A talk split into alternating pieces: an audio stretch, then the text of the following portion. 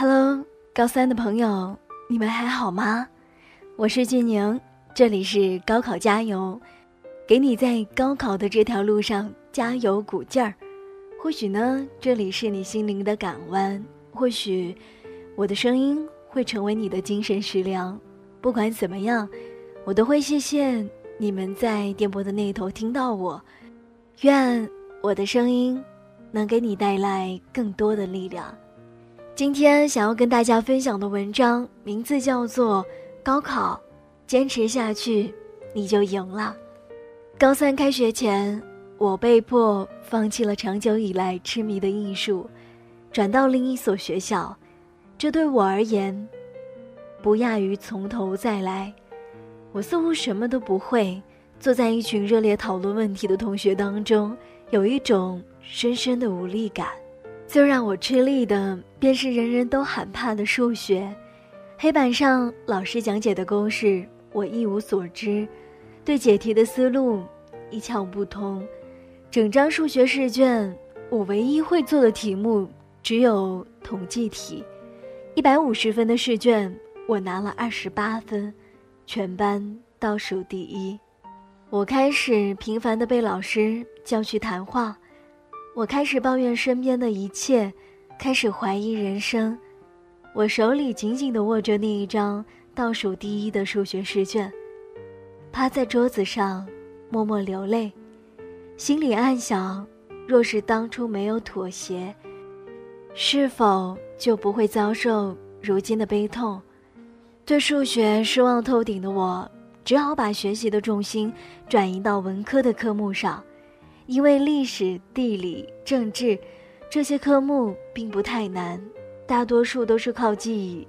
于是，在晚自习的时间里，我把所有的心思都放在了背书上。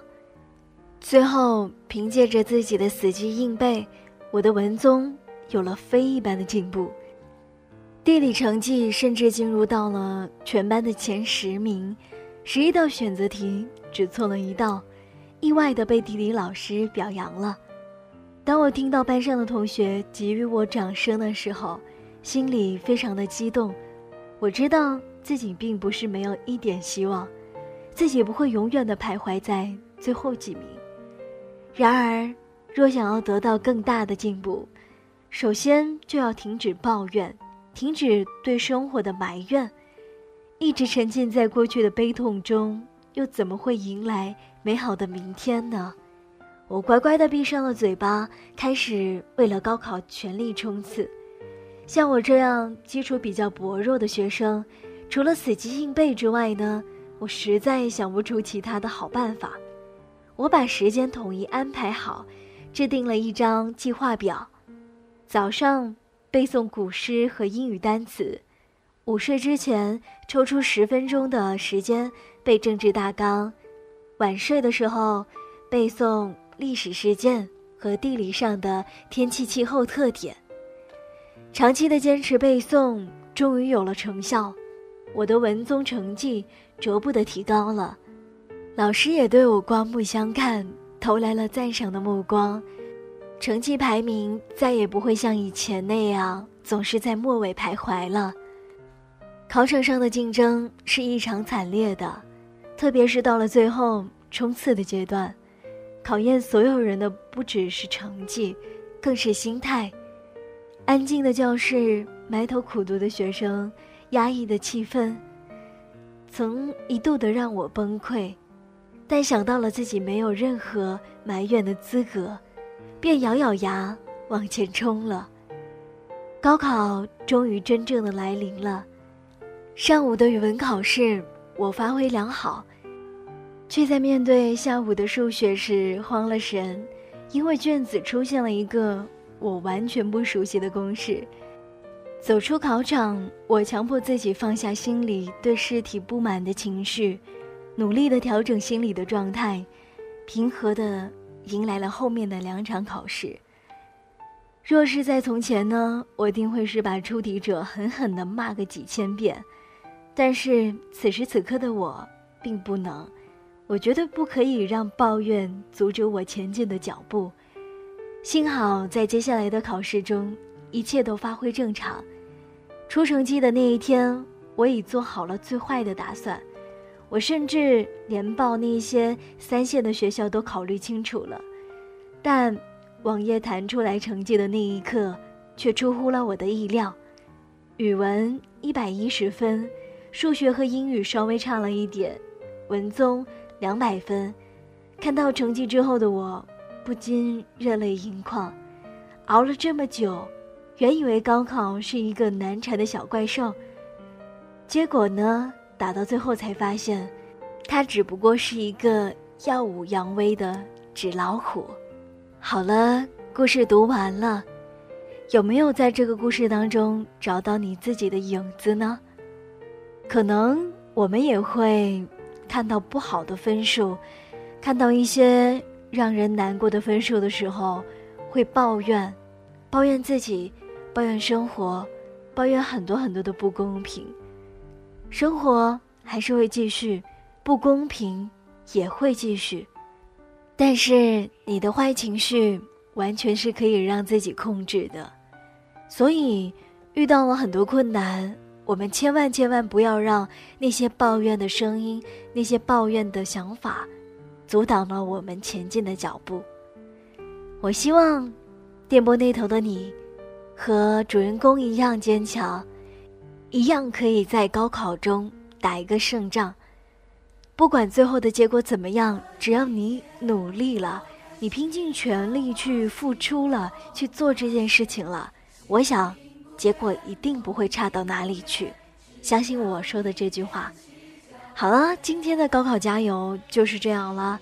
希望听完的你能够元气满满的回到你的课桌上，继续奋斗。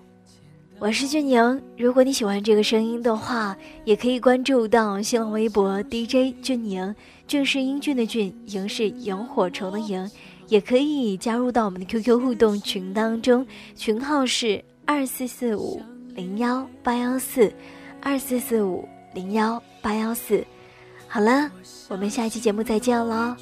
高考加油，拜拜。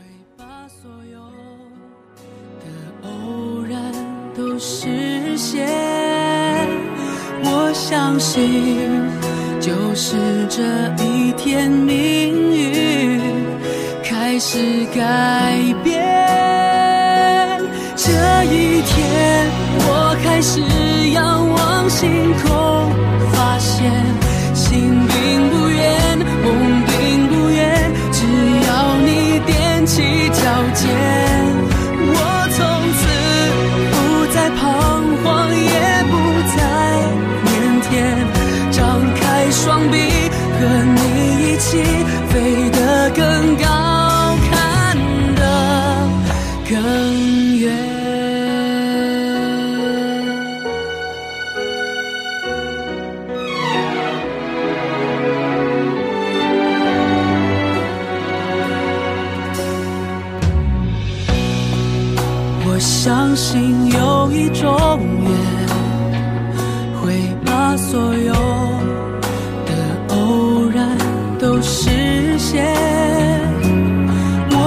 呼吸就是这一